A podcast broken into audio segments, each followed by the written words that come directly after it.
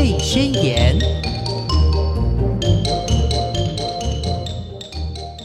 Hello，听众朋友，大家好，欢迎收听《宝贝宣言》，我是黄轩。今天非常开心的，我们可以再度的请到微笑药师廖伟成药师到节目中来跟大家聊一聊银发族的用药安全。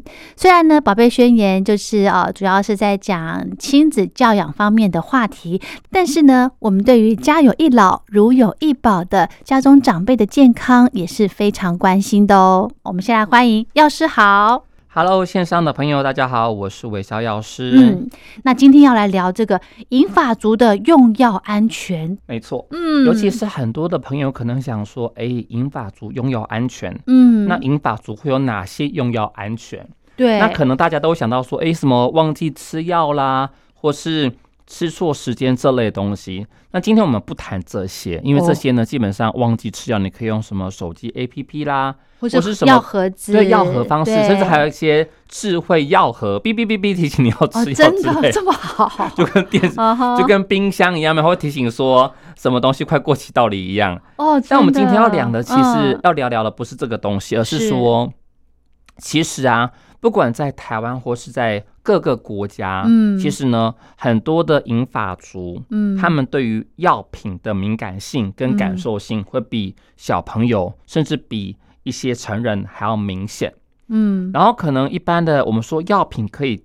治病，它也能够引起疾病，对，它就是个双面刃，对，那特别银发族他们对药品比较敏感情况下，很多的一些用药状况都会衍生出其他问题。你所谓的敏感是指他对药特别有感觉吗？还是说特别没有感觉？比较呃，有可能有的没感觉，有的有感觉哦，那。这个我们待会会跟大家聊聊。好，那一般呢，像我平常的工作是在药局，嗯，那帮民众去处理他们药品跟接受大量的咨询，是，所以每天会接触到很多的长辈跟我聊说他的用药状况。哦，那其实呢，我们发现这几年来有个状况越来越明显。怎么了？很多长辈呢，他们的就诊次数很高。你知道我们健保卡上面呢会有注记，我们看几次病。嗯，然后呢？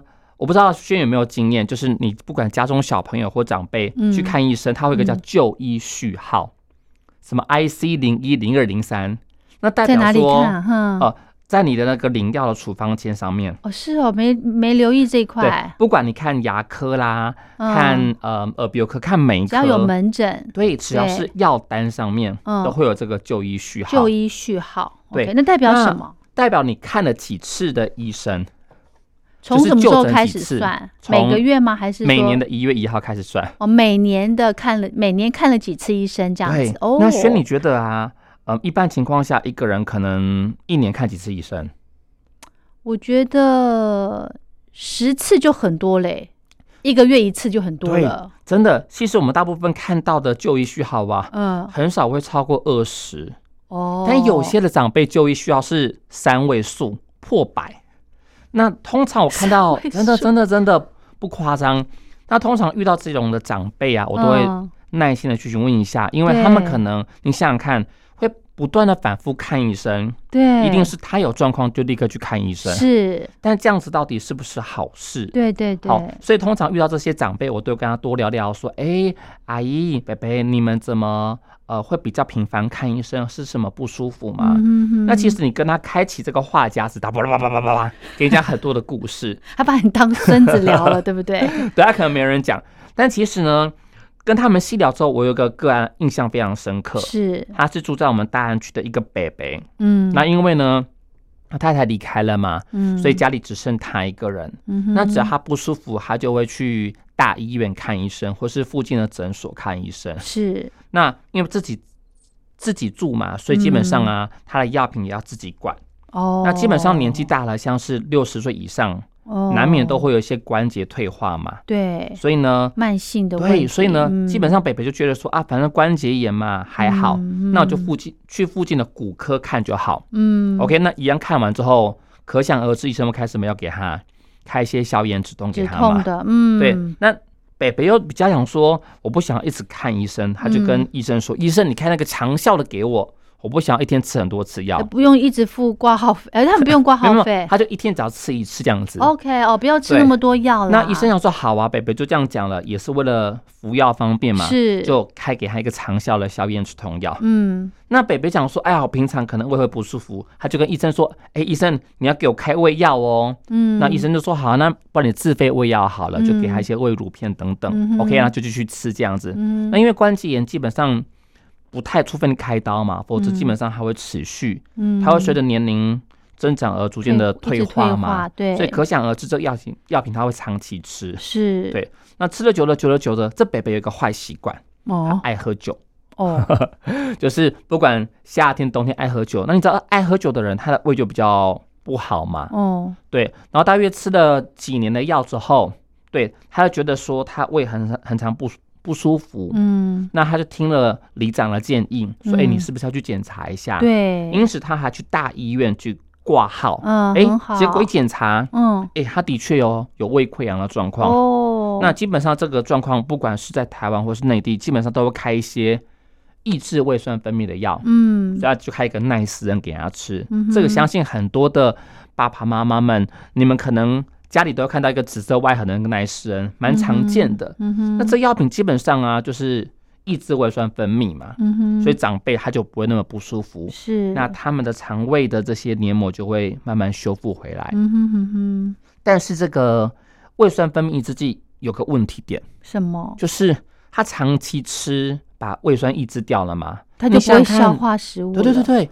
胃酸是帮助我们消化吸收，对，像你不管铁啦、镁啦，或是蛋白质，都需要胃酸分泌。嗯，那这个北北呢，刚刚不就讲过说他要吃骨科的药吗？对，他就想说，嗯，上次骨科的医生开给我这个消炎止痛药，他说很强，所以我自费买了胃药。对，哎，结果现在这个我去大医院挂号，他开另外一个胃药给我，他想说好啊，那两种胃药，哎，效果可以加成。强上加强，喂，他讲说，反正我现在胃就不舒服了，他就两种胃药一起吃，但要吃很久。但是呢，说也奇怪啊，一听就怕。对，嗯，没有，其实这个概念有时候不一定是错的。哦，是，对。可是呢，说奇怪就是这北北就很奇怪，他明明都大医院开的药品，我怎么吃都没有效。人家说半年大约那溃疡就会好，他吃到一两年都没好。哎呦，但他还想说。可能是爱喝酒的关系，但他不好意思跟医生说他喝酒。哦，他怕被骂。可能哦，对，所以他就这样子没跟医生说他喝酒状况。哦。他胃溃疡就是每三个月哦就一直照胃镜，他也没有好，很不舒服。对，但是年纪大了嘛，你总不能就是做其他方式，所以医生讲说好没关系，你还没好就开给你吃，他也没有多问。嗯，久而久之，这北北因为他快八十岁了，嗯，结果他发现奇怪，他们常常抽筋。啊，对。结果他就去，嗯，那时候他还没有来找我，嗯，他去其他地方问，嗯，那可能有些，嗯，医师里面跟他说，哎，你会不会就是没有补充钙啦？对，一般的只对，一般长辈退化可能会讲说，哦，可能我就是没有喝牛奶啦，是，我不容易拉肚子，对对对，他就想说，哦，好了，那我可能是因为少补充钙吧，所以呢就一直抽筋，嗯哼，那他也不以为然啦。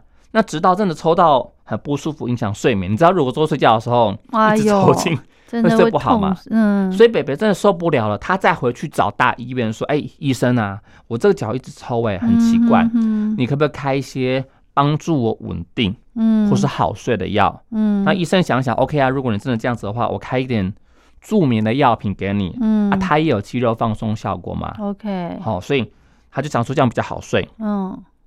阿贝就跟我抱怨说：“哦，这一万哈，五级赫伯冷赫，就是有一好没两好。”我就说：“怎么了？”他就说：“这个医生开给我药哈，我很好睡，没错。可是我隔天就是昏昏沉沉的，就是没有精神。其实这个道理跟上次我们录音的时候，跟我阿公的案例有点像。他就吃了这些安眠镇定药嘛。那长辈代谢比较慢，他就不能完全代谢掉，对，就比较长。那北北想说。”这北北知道他可能是安眠药引起的哦，他有 sense，嗯哼，对，所以呢，他就跟药局说：“那你可不可以给我一些 B 群？”他很厉害耶，对，我觉得北北，因为北北很厉害，因为他可能在大安区，可是他对健康比较有点 sense 的，是，所以基本上这北北是属于比较有知识面的，很清楚自己需要什么药来辅助他。对，那直到被我他来找我买 B 群，因为我们之前写过很多 B 群文章嘛，所以他想说哦，我要去找微笑来问。结果我一问，啪啪啪啪啪啪，哇！从两年前的用药就问到现在，那因为他有那个健保卡，其实我们会有习惯去读健保卡，是去看一下这北北用药。我就说，我就问他，他就跟我娓娓道来，对，他就开始跟我说，哦，我们台湾药真是没有效。我说，哎，北北，你有没有想过说，你为什么会一直不舒服？嗯，你明明身体本来很好的，嗯，只是一个关节。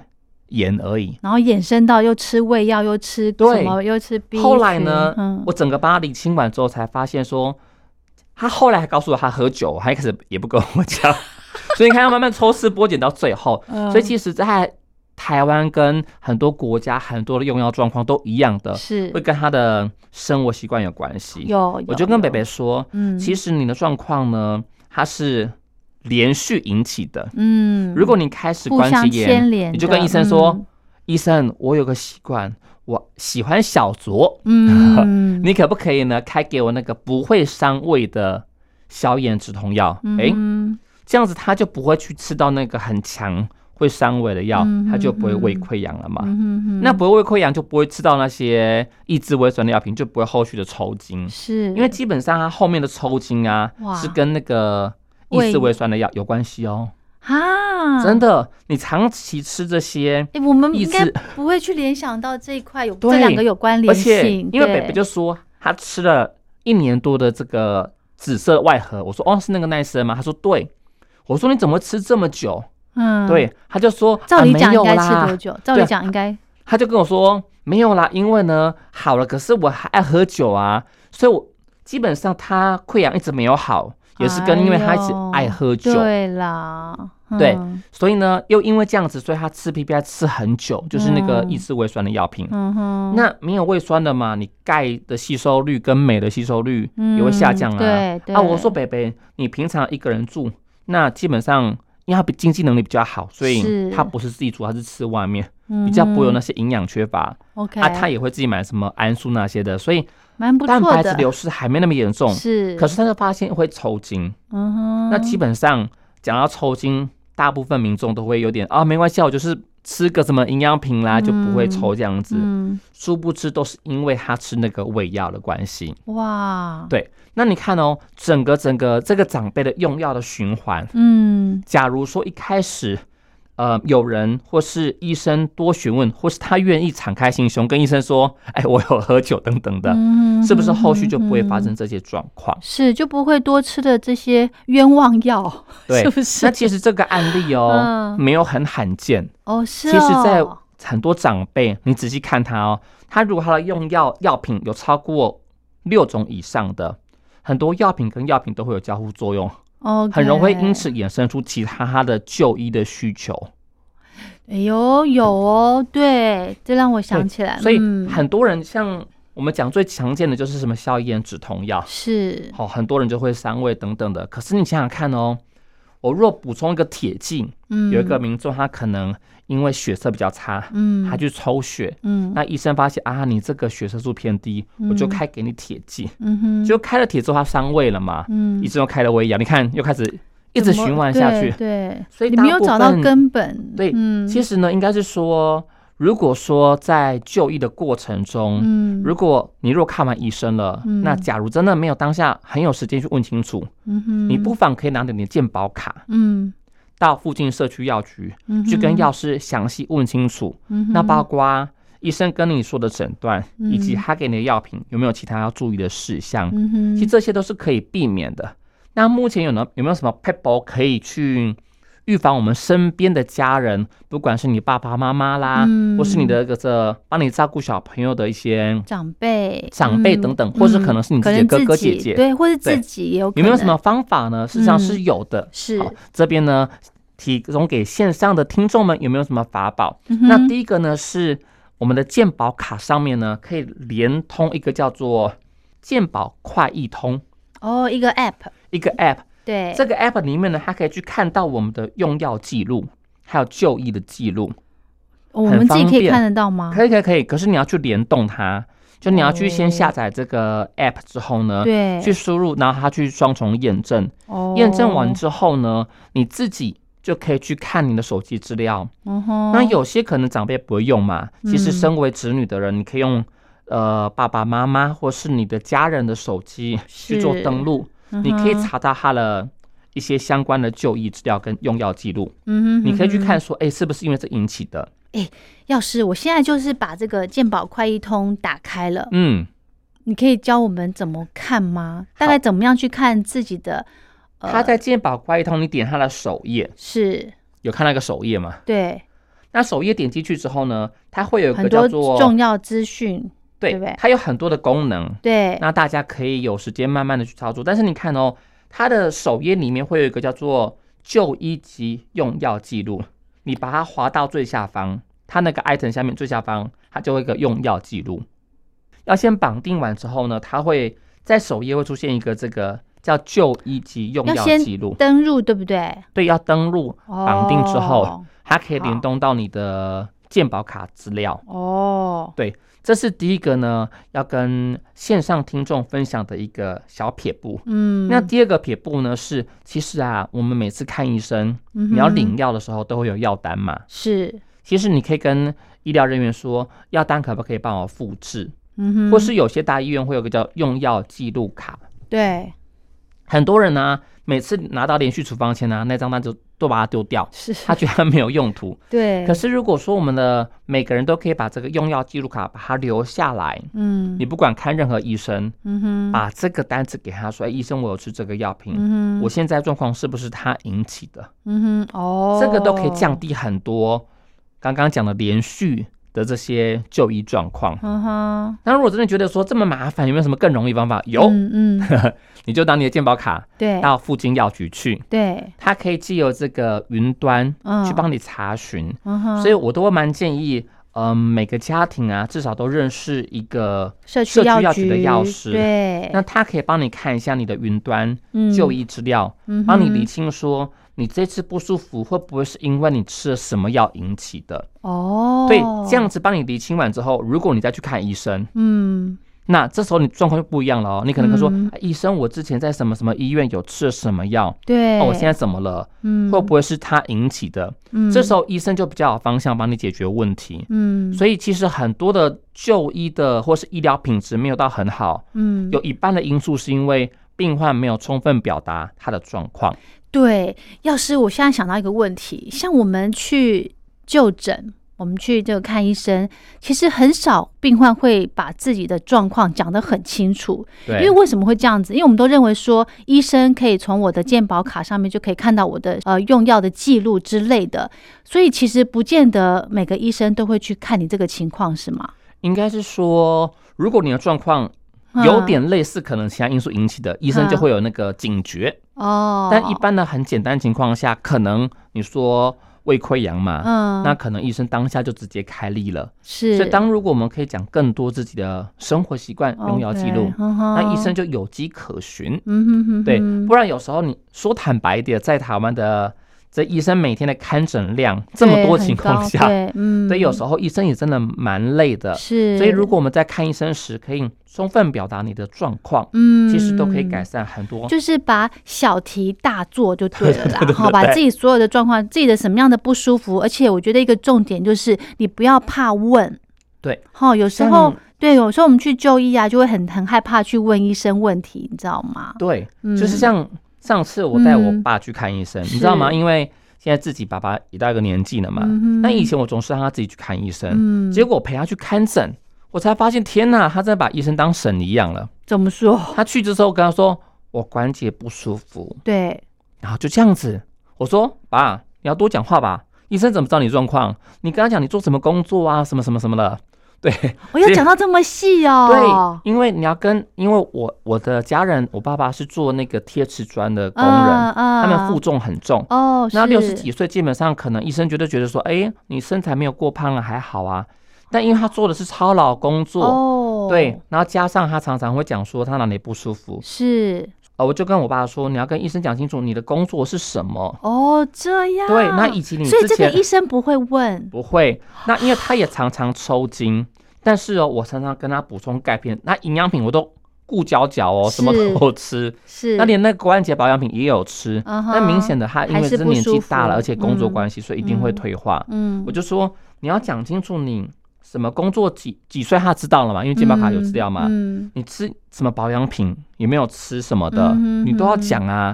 所以我最后说，我就带着我爸跟他说，你要跟医生讲什么话。嗯所以医生本来是要开一个很简单的消炎止痛药而已。是。就一个我可能也也会给他的药品而已。后来结果完全改变了，完全改变方向。哦，是。我说，如果你没有讲清楚，一般情况下，照医生的一个开诊的开药的习惯，他会先给你一个比较弱的消炎止痛药。哦，叫你回去吃，那看有没有改善，你下次再回来。哦，但是如果你有讲清楚，你说哦，你已经吃了这个什么一个常见的消炎虫药，拿给他看，我吃这个了，吃了两个月没有效。哈哈哈，他就想说，哦，原来你吃这没有效，我给你其他的。哦，这样就可以缩短病这个问诊的时间，缩短问诊时间也会降低你等候，就等于对症下药了。对对对对对，所以这些都讲清楚情况下，你就可以得到一个比较好的就医的一个。品质，嗯是，所以这边呢分享给每个听众们，如果你真的有需要就诊的话，或是家人在就诊，不妨可以跟他们提示一下，说有哪些 p e p l 可以提升我们的这个就医的品质。是是是，这个真的很重要哎哈。这边呢，我身边有个例子，就是乡下的长辈哦，很容易去。就像刚刚药师提到的说，呃，可能吃这个药，然后又觉得不舒服，又去买别的药来，然后交互作用的关系，又衍生出其他的身体不舒服的状态。像这种呢，你知道吗？乡下有一个 很很特别的这个怎么样买药的管道，嗯，就是听。广播电台，真的，乡下的长辈呢，他们就是这样子，我觉得哦，我我好像身体哪边不舒服，哎，真的也听那个广播电台讲的那个症状，我都有，然后我就循着那个他们提供的药局，我就去买这个药，然后吃了之后呢，哎，感觉好像哎，我的心脏又有一些问题了，就开始衍生出奇奇怪怪的病出来了。对，所以的确在。嗯，像台湾中南部，嗯，务农为主的，是。对。像我们家，嗯，阿公那一代是务农的嘛，所以常常他们在务农过程中，你知道烤柴就是那个要收割那些柴啊，是是，整天的时间他们会听那个叫拉子友，就是 radio，radio，他就会讲各种活灵活现啊，那个卡塔乌啊，这什么之类的各种状况，所以常常啊，像我阿。我阿公那一代啊，你知道，我有一次陪着我阿公去药局，哇，那个里面的人看到我阿公去，哇，全部都过来，因为阿公他里面大户。我说 药局，药局大户，阿公，你你有感觉到那个阵仗？你是开药局的呢，你怎么都跟地下停太满？哎，真的没办法。然后呢，很很明显哦，就是他们会。听到广播说什么，我就去试试看。对，他们觉得啊，不没有什么危害啦，就吃一堆保健品。嗯，对，所以基本上在中南部的确有很多这类的状况。是，其实你知道吗？还有一种状况是，他们是心里面的心理的关系。嗯。内心的关系，就是心里面可能就是哦，我要看到医生我才放心，然后医生要开给我一些药，我吃了我才会安心。有一次呢，我就跟我们那个乡下的长辈，我就建议就说，哎，如果你真的，因为我真的药都是伤身的嘛，如果你根本没有什么大毛病的话，只是吃个感觉好像吃个心安的感觉，好像看到医生我的病就好了一半的那种感觉，你知道吗？对，我就跟他说，哦，那你就呃。带他们去这个中医诊所啊，去把把脉，然后医生就可以呃看看你的状况，然后开一些这个保健的，比方说什么呃什么什么什么什么人参的那个粉呐，还是什么这种保健的不会伤身体的那种，是给他们就是。或是甘草粉，回去补一下。对对对，就好像哦，我有看到医生了，然后我有吃到药了，我的心里面的那个那个病痛就好一大半这样子。对我就跟他们说，可能有这种感觉，因为他老是觉得说，哎，吃这个药没效，就自己心理作用。对对呀，很多这种状况哎。然后其实很多长辈啊，他会分满两两个极端，嗯，有的呢是看完医生，他病就好一半。他有的是呢，对，有的是呢，啊，这这没事嘛。对，不用吃药。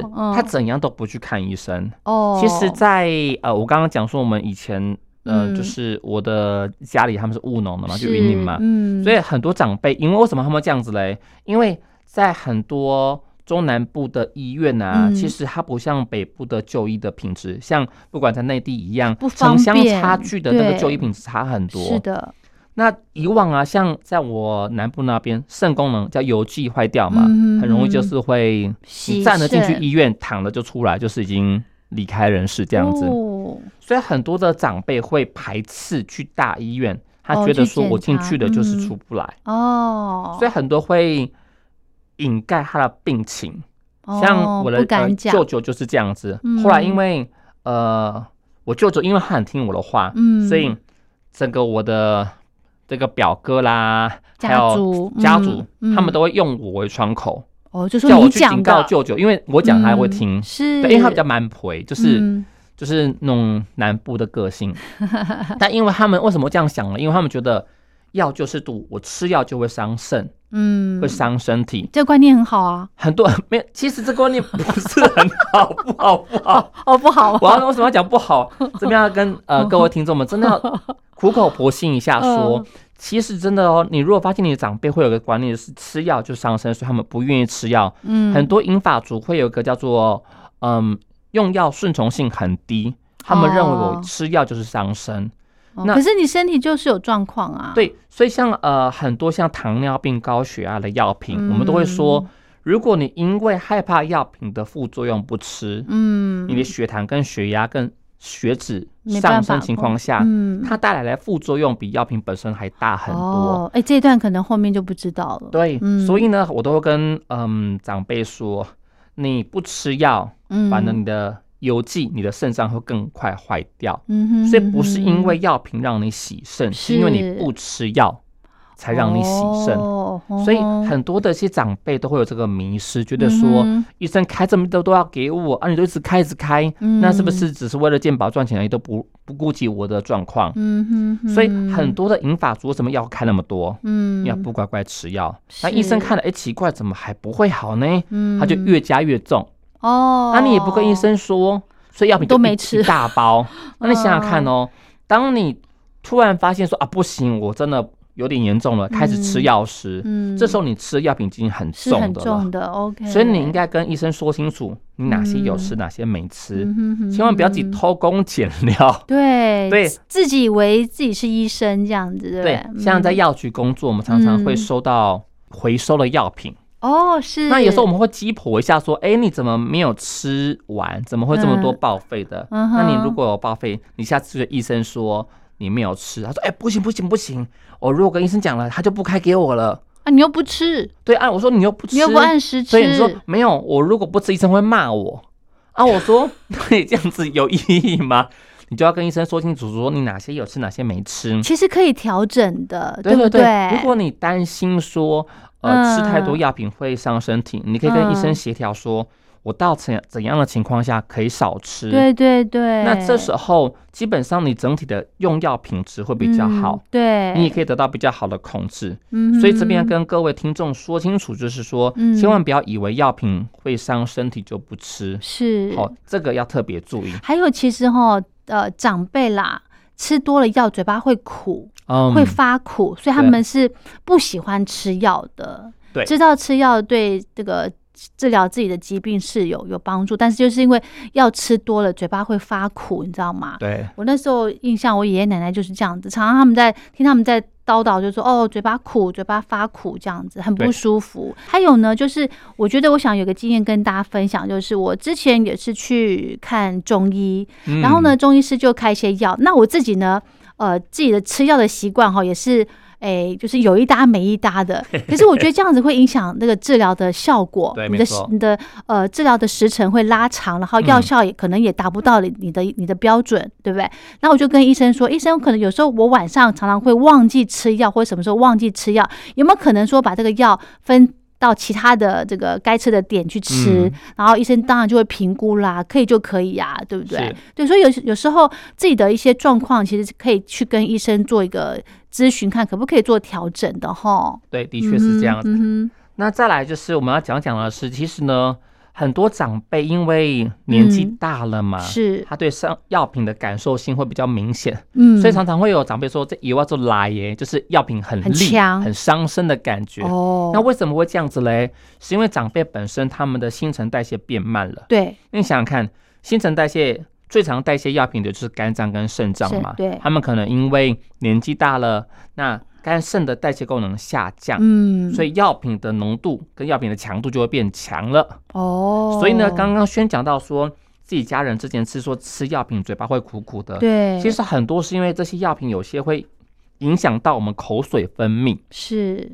跟汗腺分泌还有排尿。嗯哼，你想想看呢，如果长辈嘴巴口干舌燥，嗯，有时候那个嘴巴干到不舒服会破掉哦。对，还会告诉你说啊，我不喝棒酒之类的，这些会受影响。那哪些药品可能长辈会特别有感受性呢？好，这边跟大家稍微盘点一下。好，大家看一下家家里的长辈啊，有没有吃这些药？嗯，第一个就是消便止痛药，啊，这个蛮常见的嘛。